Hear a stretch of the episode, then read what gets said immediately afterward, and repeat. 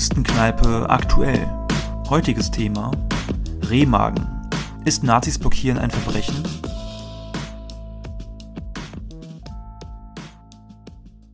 Ja, willkommen in der Kommunistenkneipe. Äh, Kommunistenkneipe aktuell genauer gesagt. Ähm, heute mit einem Gast, den dem ein oder anderen äh, bekannt sein könnte. Ähm, ich spreche nämlich heute mit Paddy. Hallo Paddy. Hi Flo, moin.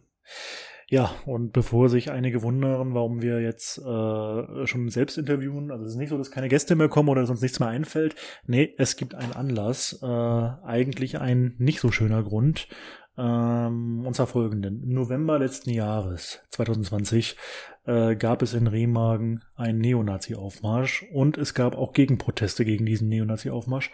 Äh, Block ZHD, heißt das Ganze. Zentrales Heldengedenken bedeutet ZHD. Äh, aber da du live dabei warst, Paddy, würde ich dich mal äh, erzählen lassen, worum es da eigentlich ging. Mhm. Worum ging's denn? Äh, also erstmal vielleicht ganz witzig, dass ich jetzt mal auf der, anderen, auf der anderen Seite mal stehe. Das ist ganz interessant. So schnell kann es gehen, ne? Ja. ähm, genau, also vielleicht mal kurz zusammengefasst zu den Ereignissen. Also in Remagen gibt es jedes Jahr ein, äh, ja, ein, ein Neonazi-Aufmarsch, schon wie du gerade gesagt hast. Ähm, und zwar ist der Hintergrund da, dass es dort nach dem Zweiten Weltkrieg sogenannte Rheinwiesenlager gab. Das waren Gefangenenlager der Alliierten, äh, in denen halt ja Angehörige der, der Wehrmacht und der Waffen-SS äh, inhaftiert wurden. Und ähm, aufgrund der schlechten Versorgungslage sind damals einige umgekommen ähm, von, den, von, den, von, den, von den Wehrmachtssoldaten und den ähm, ja, Waffen-SS-Angehörigen.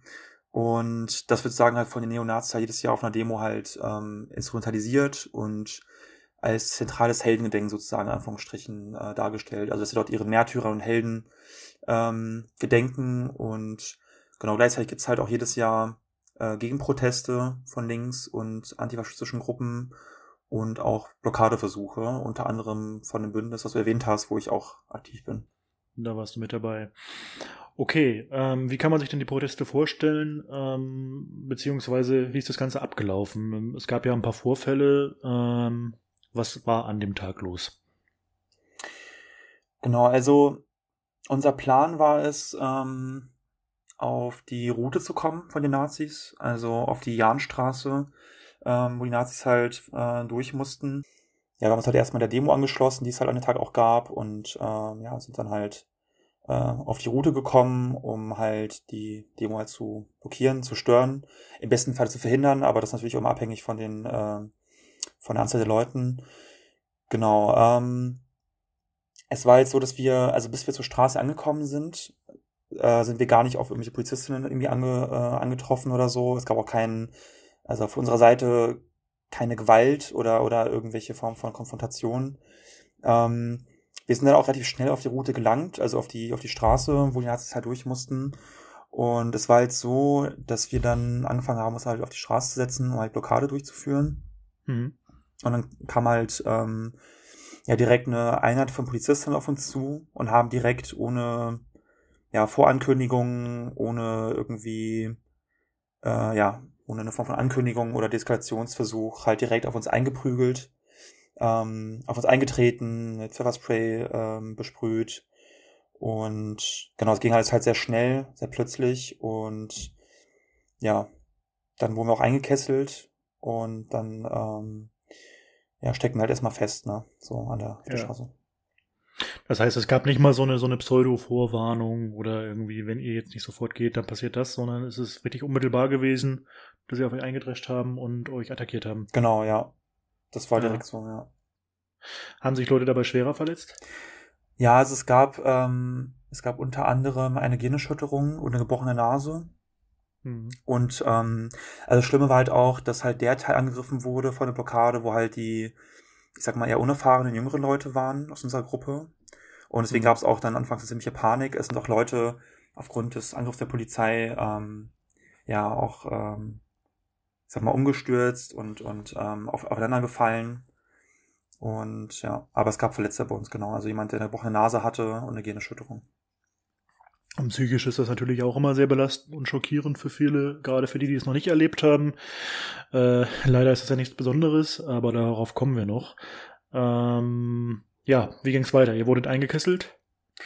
Genau, wurden eingekesselt. Ähm, was auch ein Problem war, also wir haben halt die ganze Zeit versucht, ähm, also während der Demo, aber halt auch bei der Aktion an sich halt ähm, ja, auf Abstände zu achten und dass wir halt alle auch ähm, FFP2-Masken tragen, um halt ja halt möglichst ähm, die, die Hygienestandards halt irgendwie einhalten zu können, die Corona-Maßnahmen, äh, was aber nicht möglich war, weil wir halt dann zu dem Zeitpunkt äh, eingekesselt waren und dann halt äh, die Abstände nicht irgendwie ähm, einhalten konnten.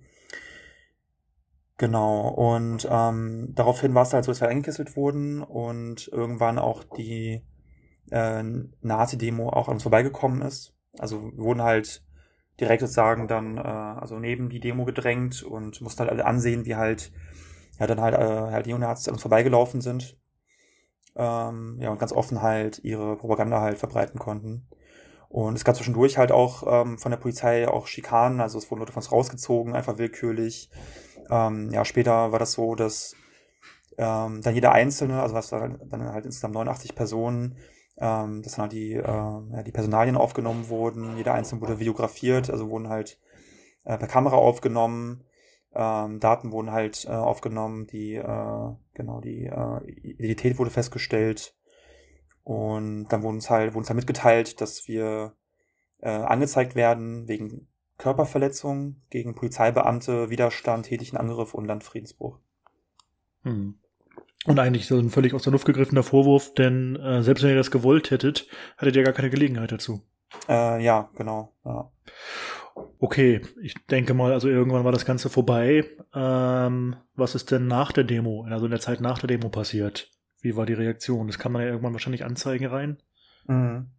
Ja. Also es gab erstmal ähm, von Seiten mancher bürgerlicher Medien, zum Beispiel dem Generalanzeiger aus Bonn, also ganz verzerrte Darstellung der Ereignisse. Also wurde so dargestellt, als ob wir, ähm, ja, als ob sagen von uns die Gewalt ausgegangen wäre, so wir halt ganz gezielt versucht hätten, ähm, ja, Polizistinnen anzugreifen ohne einen Anlass oder dass wir einen Angriff gestartet hätten. Also wir wurden als Linksautonome dargestellt, die die Nazi-Demo irgendwie angegriffen hätten, was völliger Blödsinn war. Also das Ziel war jetzt nicht, die Demo anzugreifen, sondern halt äh, ja, friedlich eine, eine Sitzblockade durchzuführen.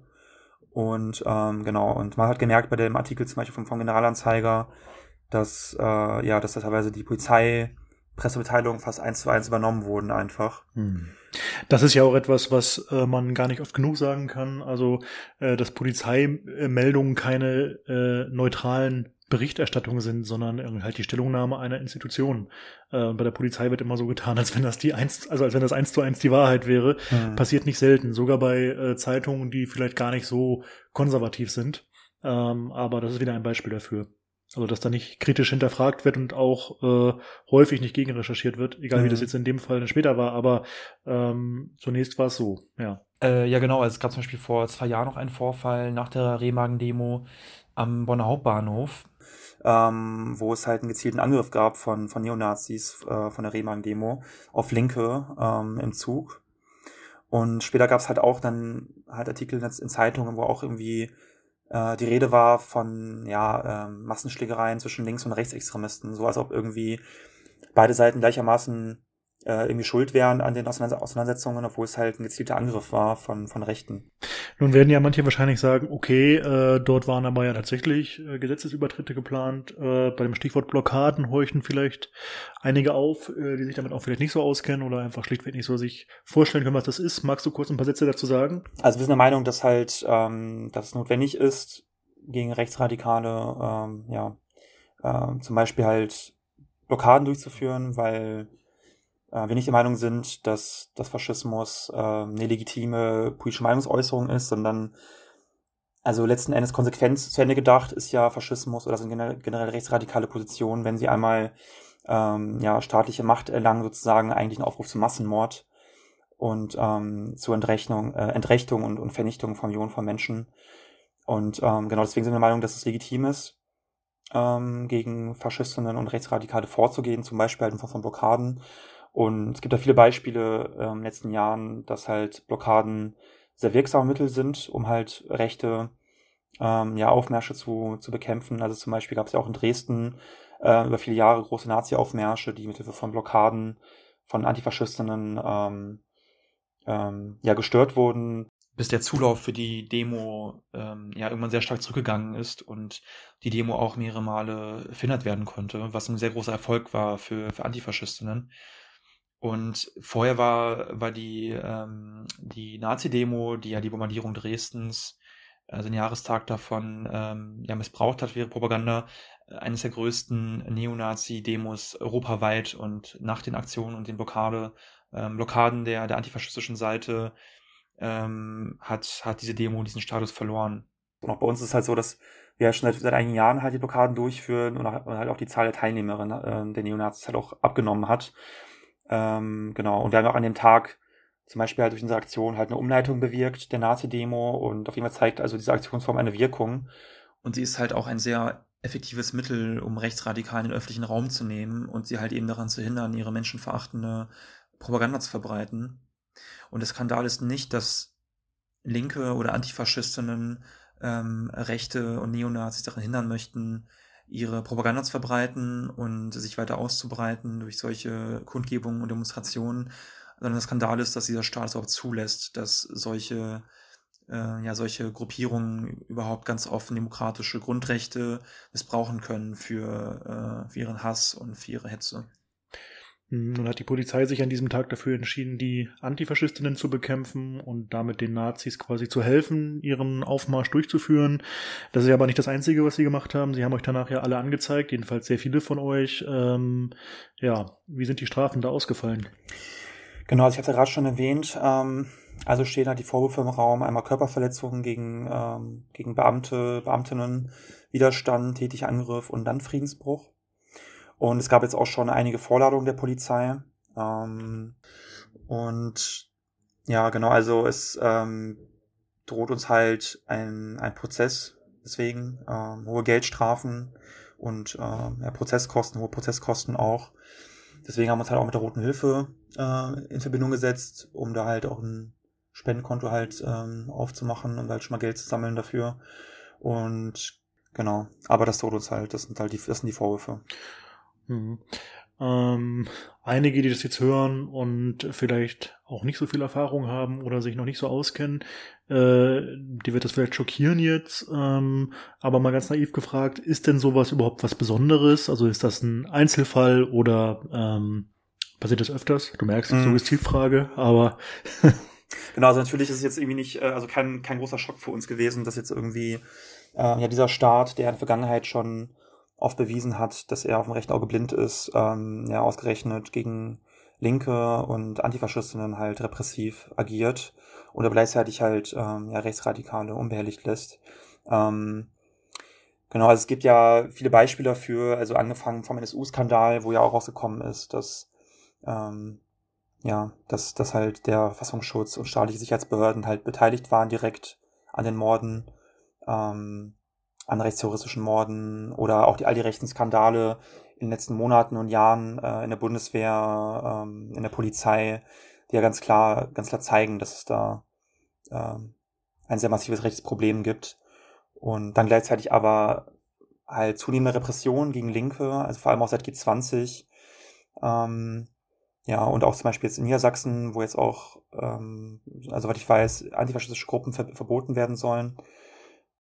Und also auch in NRW droht ein sogenanntes Versammlungsgesetz von der CDU und der FDP, was auf eine weitere Kriminalisierung hinauslaufen würde von Linken und Antifaschistinnen. Zum Beispiel soll damit ähm, allein schon der Aufruf zu Blockaden zu Freiheitsstrafen führen von mehreren Jahren. Ähm, einheitliches Auftreten, in Anführungsstrichen, soll auch kriminalisiert werden.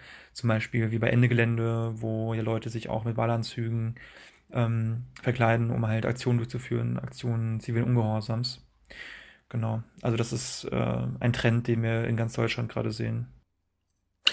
Ja, und der Vereinigung der Verfolgten des Nazi-Regimes, also eine Organisation, die von Antifaschistinnen nach dem Krieg und auch Überlebenden gegründet wurde, der wurde ja jüngst, also sollte ja die Gemeinnützigkeit entzogen werden, äh, wohingegen rechte Organisationen äh, gemeinnützig weiter sind oder weiter als, als gemeinnützig gelten. Das ist natürlich auch ein starkes Signal. Ich habe mich gerade an Esther Bejarano erinnert, äh, die Auschwitz-Überlebende und Antifaschistin, mit der wir auch schon ein Gespräch geführt haben. Ich kann den Podcast, das Interview nur sehr empfehlen. Die hat gesagt, wer gegen Nazis kämpft, kann sich auf diesen Staat nicht verlassen. Und das wird daran auf jeden Fall deutlich.